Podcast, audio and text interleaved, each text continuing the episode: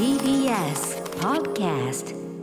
キニマンス塚本二木と農場桃子がお届けしています。明日のカレッジ。この時間はネクスターズルーム。本日のネクスターは15歳で落語の世界に入り1年後に初舞台。そして今は DJ ブースや 5G 技術などを使って400年前から受け継がれる落語を Z 世代の視点で再定義し発信されている Z 落語で注目を集めています。桂枝野真さんです。よろしくお願いします。はい、どうも、桂枝野真です。お願いします。よろしくお願いします。お願いし本当にあの、普通の若者っていう感じのね、あの、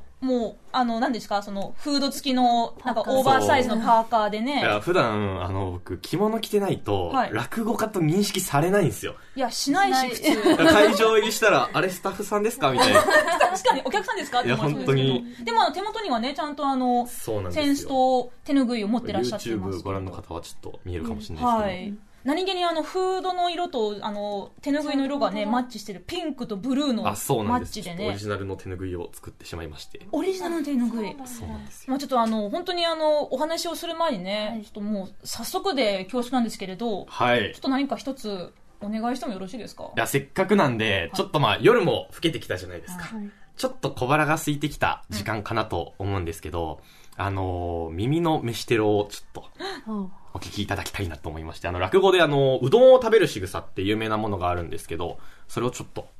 ご覧に入れたいなと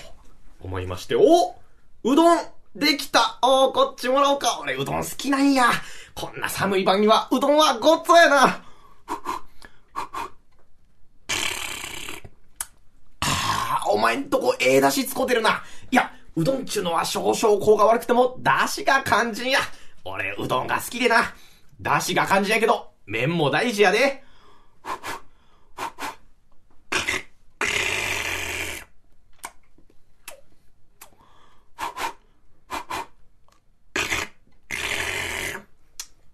あー、大きにごっつおさん、以上でございます。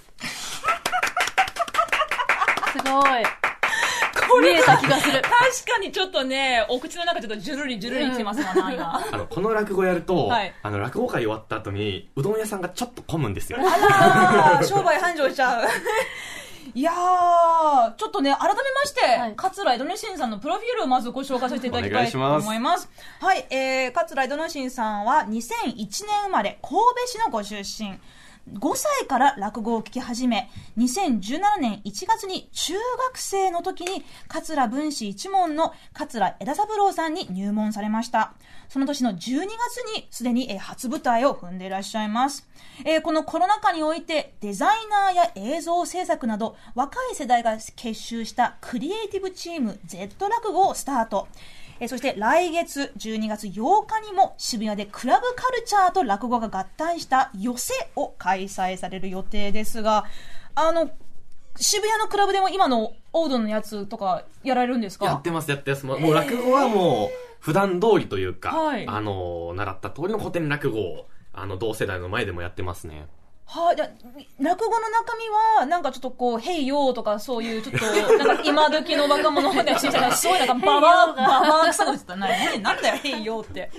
でもそれを、まあちょっとね、あの、後々ね、この渋谷、あの、落語とクラブカルチャーってどういうことっていうのはちょっとね、あの、後にちょっとお聞いてしまって、すいません、ちょっとなんかあの、スタッフがすごいなんか、苦笑いしてますね笑。ってるものすごい滑ったな、今。あのやられてる妖精があのなんですよアルファベットで妖精なんですねローマ字でね、ローマ字でよせい。寄せ。なんかそう、ちょっと、よせいみたいな。そっから引っ張られてね、こうう、ようようもう。黙るわごめんなさい。黙る私。えっとですね、枝野真さんは5歳から落語を聞いたということは、やっぱりあの、ご家庭の、あの、ご両親が落語好きとかだったんですか？いや、それが全くそんなことなくてですね、親も普通の、別に落語を普段聞いてるわけでもない両親だったんですけど、近所にたまたま落語会が来たんですよね。文化ホールみたいなところで。うん。で、たまたま連れて行かれたんですよ。はい。まあ、近所に来てるし行ってみようかっていうので連れて行かれたんですけど、まあ、せっかくなんでっていうので僕最前列の一番前に座って、でも周りもおじいちゃんおばあちゃんばっかりなんですね。で、僕5歳。僕5歳、一人ポツンと座ってまして、はいそしたらこう出囃子が鳴って、落語家が舞台に上がって座布団の上座って、右向いて左向いて、なんか登場人物が変わって、うん。なんか喋るたんびにみんながドカーンって笑うんですよね。なんやこれはと。はい。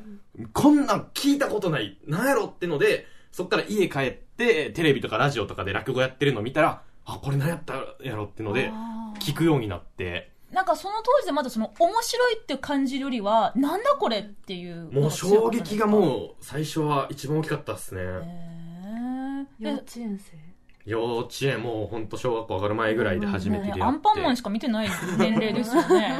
僕もなんか機関車トーマスしか見てなかったんですけど、うんもうなんか落語に出会った瞬間、これだってこれだ。なってましたね。でもそこから小学校、中学校の、になるまでには、キッズ落語家として、もう、そうですね、はい小学校上がって、学校の図書室に落語の本があったんですよ。うん。で、それが、速記本って言って、落語の台本みたいな、まあセリフが逐一書いてあるような本で、読んでるうちにこうだんだん覚えてきて、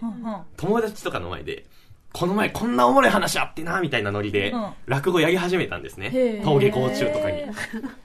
それが、だんだんだんだん広まっていって、うん。じゃあクラスのお楽しみ会でやってよとか、はい。親戚が集まるときやってよとか、あ今度、親戚がお店やってたんですけど、そのお店でアマチュアの落語会やるから出てよとか、どんどんどんどんこう、やる場所がこう広がっていって、うん。で、当時、ちびっこ落語みたいなのがちょっとだけ流行ってたんですよね。テレビ番組があったりとか、全国大会があったりとかして、でそういうのに、あのー出たりとか行くようになって、どんどんどんどんこの、自分がこう落語を通して、学校の外に繋がっていけるみたいな、そういうところも相まって、ハマっていきましたね。もうその頃には、将来落語家、プロになる、落語家になるって思ってたんですか？もう小学校の卒業文集には、将来の夢落語家って書いてました。えー、すごい。じゃあもう人生ずっと落語とともにある感じですねもうずっと落語もうこんなに、それまで結構飽き性で、なんか、将来の夢とかも、僕最初忍者になりたかったんですけど、忍者もかっこいいけどね。そっから料理人になりたいとか、サッカー選手になりたいとか、いろいろ変わっていって、でも落語に出会ってからはもう、落語一筋というか、落語のことだけ、もうずっと追っかけてましたね。へー。しかもなんか中学生の時に落語家としてヨーロッパ公演されてたってヨーロッパのどこ行ってたんですか？フランスとポーランドに、まあアマチュアとしてですけど、えー。中3の春かなに行ったんですけど、えそれは、えっと日本語で落語をされたんですいやか、えーフランスはフランス語で、フランスの高校の授業みたいなところで落語させてもらったんですけど、はい。もう、あの、みんなフランス人の高校生ばっかりで、ねえ。僕もフランス語とこう日本語をね、こう同時通訳できるように準備してすごっ覚えていってはい。やったんですけど、やった演目がジュゲムっていう話なんですね。ジュゲムをフランス語でまあこのジュゲムジュゲムの名前の部分は逆に日本語でいけるというか長い名前として聞いてもらえるから、まだ覚える部分少ないぞみたいなんで覚えていったんですけど、もうこの一席終わって質問コーナーみたいなのがあって、フランス人の高校生が、はいはいはいっつって、今のはラップですか？ラップちゃうやん。トラディショナルジャパニーズラップっていう。ジュゲムジュゲムの縦弁がこうラップ聞こえたんかなと思って、あでもねなんかそこにちょっとビートつけたら本当にラップになっちゃいそうな、初級目の超すけーみたいな感じで多分聞かれてたんですよね。へ えポーランドではなあの通訳とかはああったんですか？ポーランドは、えっと、日本語学科がある大学の授業で日本語でやったんですけど、もうそれも、寿司はわかるけど、刺身はわかんないみたいな、微妙なこのニュアンスとかは、いろいろ変えたりとかしながらやりましたね。そもそもあのユーモアのツボとかって結構文化によって違うところあ違います。思うんですけどそれでも向こうの方々は面白いって笑ってくれたんでしょう？か笑い方がこれ面白いのが、あの、日本だとなんか、オチとか言った後に、面白いことが起こった後に反応として笑いが返ってくるんですけど、海外だと、なんか面白いことが起こりそうだぞってぐらいで、こう、クスクス笑いが始まって、はい。なんか面白いことが起こると、それがドッて波になって笑いが起こるんで、うん。やってる側としてはこう結構気持ちいいというか、乗れるんですよね。なるほどね。それ聞き手側輸入したいですね。うん。いや、本当乗れるに、いのであれば。い、いいお客さんでいいよ、さん。うん。なんかこう、じわりじわりとこう、笑いがね、笑いがねこう、ちょっと波のようにこう、うん。高まってくるっていうのも、やっぱりその、うん。あの、落語をされてる方も、こう、お客さんが楽しんでくれてるのを、なんか、ま、あの、こう吸収して乗れるんですか？そうですね。もう、まあ、僕としてはもう、必死にこう、覚えてる、この言葉が伝わんなかったらどうしようとか、いろんな不安もあるんで、必死だったんですけど、でもやってて気持ちよかったですね。これがまだ中学3年生の時点なんですよ。うんうんで、ここからね、まあ、周りはもう受験体制に入ってる中3の1月に、いや、もう僕はもう落語会に入門しますと。もう、そこはもう、貫いた。そうですね、もうずっともう落語家なりたいなりたいって言ってたんで、まあまあ周りもこう落語家なるだろうなみたいな感じの空気にはなってたんですけど、でもやっぱり、まあいろんな人に相談に行くと、いや、高校ぐらいは出といた方がいいんじゃないとか、え。うん。やっぱ言われるんですよ。昔だったらね、15歳で入門っていうのはまあ、よくあることだったかもしれないけれど、うん今の時代はちょっと、やっぱり周りの大人たちがだ大丈夫かなって感じだったんですか？そうですね、もう落語界とはいえ、今も最近は大学出てから入る、すぐ弟子入りするでも、まだちょっと早い方で、うん社会人経験してから落語家で弟子入りする方とかもたくさんいらっしゃいますし、15で弟子入りとか、なかなかここ数年なかったんで、本当になれんのかなみたいな、うん。そういうちょっと不安はありましたね。お師匠選びとかも結構自分でい考えなきゃいけなかったそうですね、もういろんな落語会足運んで、はい。あの、どの師匠に弟子入りしようみたいなことを考えるわけなんですけど、はい最終的にはこう今の、えー、三代目桂枝三郎というこう師匠がいるんですけど、はい。そこのもとに弟子入りしようというのは決めましたね。どうでしたか、その周りが高校1年生でご自身は、まあ、で弟子入り1年目って、いやーもう最初はでもそれこそ弟子入りする時からもう、まあ、周りがこの高校受験の時期じゃないですか、うん。うんなんで学校の先生とかにこう呼び出されるんですよね、はいお前高校行かへんって聞いたけどほんまかと。落語家なるらしいな。いや落語家なろうと思ってます言ったら。いや落語家なるんはまあ止めはせんのやけどな。せめて弟子入り先は決めてこいよみたいな。せかされるようにこう弟子入りにあまあ、行くんですけど、うんいざこう落語家になると、もう、なんていうんですか、社会人経験もないまま入ったんで、うん。もうそこからもう一から修行というか、もうその落語界の縦社会とか同上下関係もそうですし、礼儀作法とかも全部一からやったんで、はい。こう毎日こう吸収することしかないというか、一日一日もうめちゃくちゃこう一生懸命ついていってたんで、う、うん。当時はその僕神戸に住んでて、神戸から大阪に通ってたんですよね。うん。最初の1年ぐらい通って修行してたんですけど、帰りの電車寝過ごして姫路まで行くとか、関西の方やったらどれぐらいの距離かわかると思うんですけど、うん。それぐらいの、うん最初はちょっといっぱいいっぱい、あの、ついていくのに必死ではあったんですけど、へごめんなさい。これって平日週5日出勤とかでもないんですよね？いやー全くそんなんないないけど、ですねまあそれくらい通うっていうのはそういうことなんです師か匠の仕事っていうのにまず、えー全部ついていくう。うん。んで、それに加えて、寄席の若手の仕事とか、まあ、出囃子とかの太鼓の練習とか、おー。まあ、いろんな、あの、カリキュラムじゃないですけど、ちょこちょこ用意されてるものがあって、でそれで、まあ、スケジュールを埋めて、残りの時間でアルバイトとかをして、あアルバイトも別にしてたんですね。そうですね。給料制とかではないんで話し買って、はい。まあ修行中はアルバイトしながら修行をして、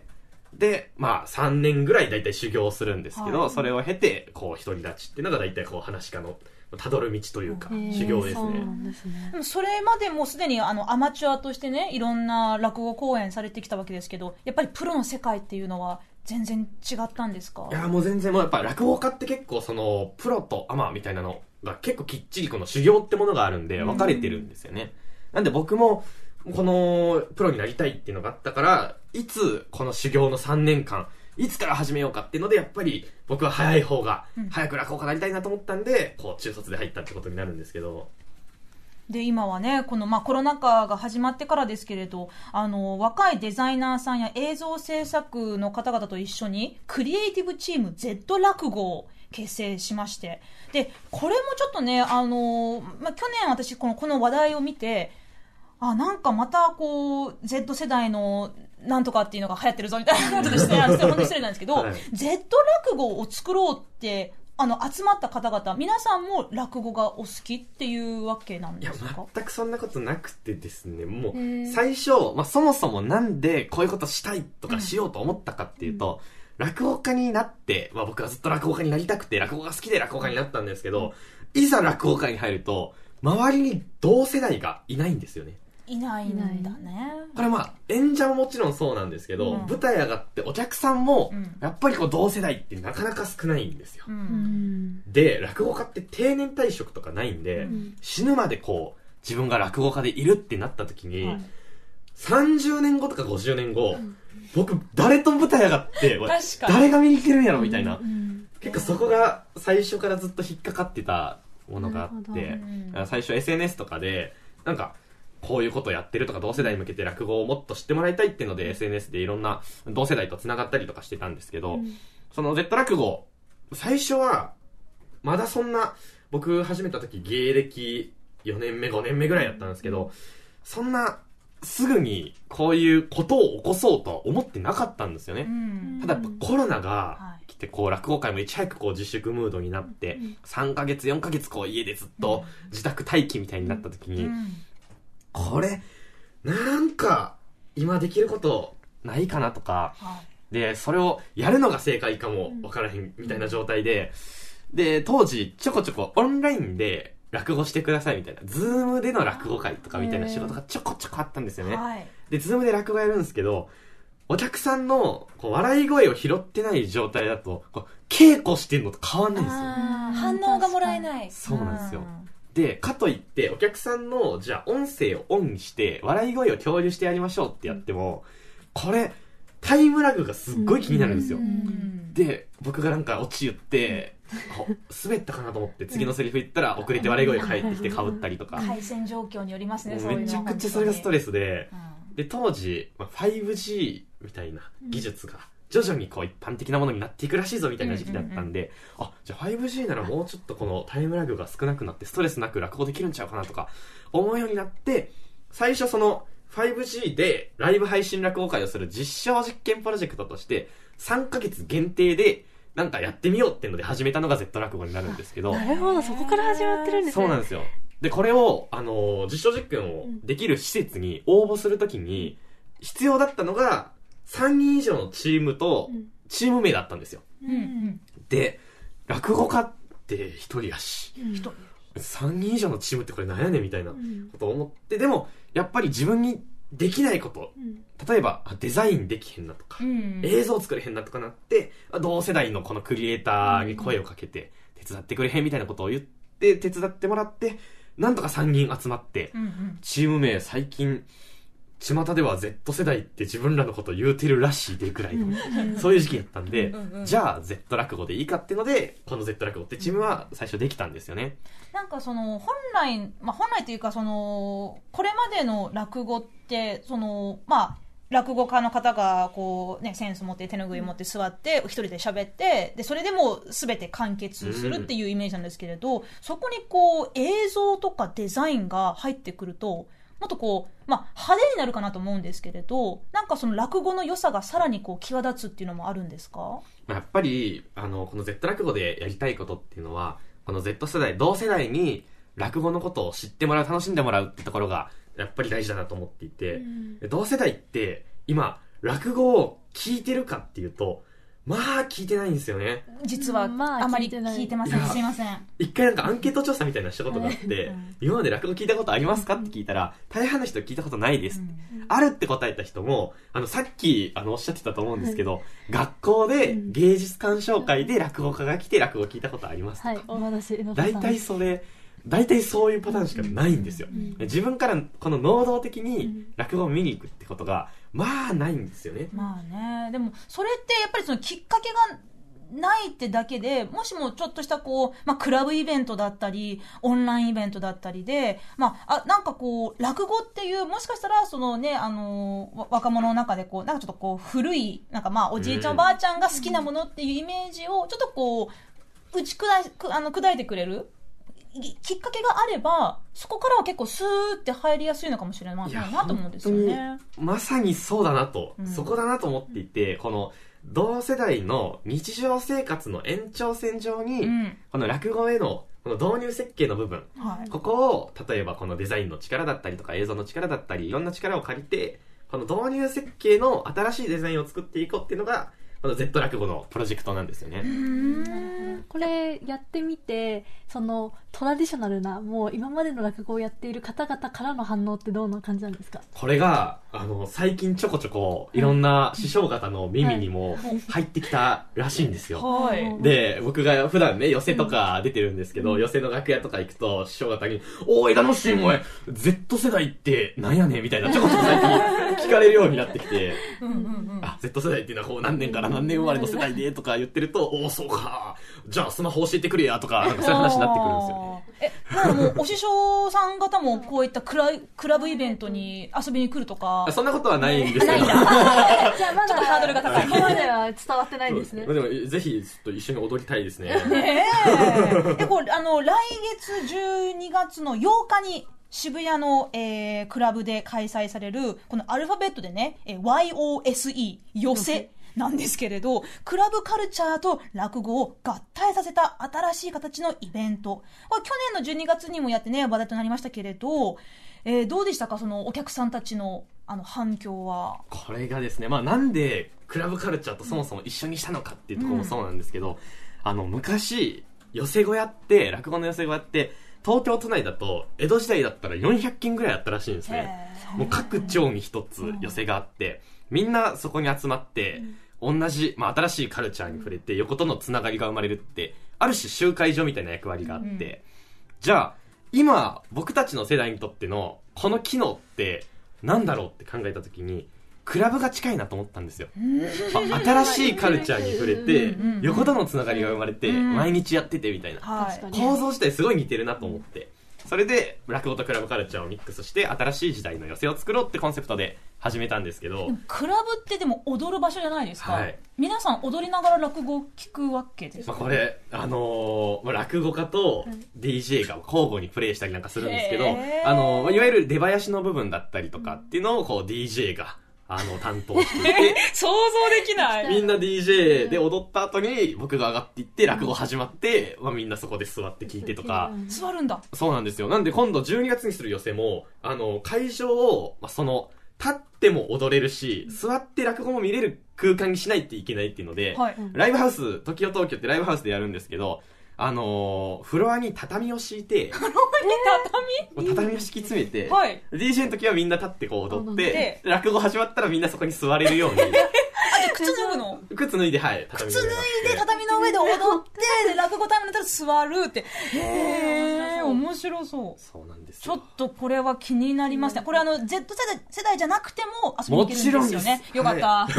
一応確認しようと思いました。い。や、普段なんか落語に触れてない人とか、ん。やっぱりなんかこれをきっかけに落語来てほしいなと、あの、思いますし、うんで、それこそ、あの、今度の、あの、YOS 寄せ12月にやるところは、あの、落語と DJ 以外にも、ゲストのアーティストの方のライブだったりとか、琴の演奏があったりとか、結構いろんなミクスチャーを、あの、挑戦しているんですけど、まさに古いと新しいの融合、新しいね、もう、こうもう、時代のカルチャーがここから始まっているような感じがしますけれど、ちょっと気になる方はね、ぜひ、えークリエイティブチーム Z 落語が主催しています。12月8日に渋谷の、えーば時を東京というライブハウスでございます。はい、そちらで開催されます、ローマ字で寄せ。ぜひ検索してみてください。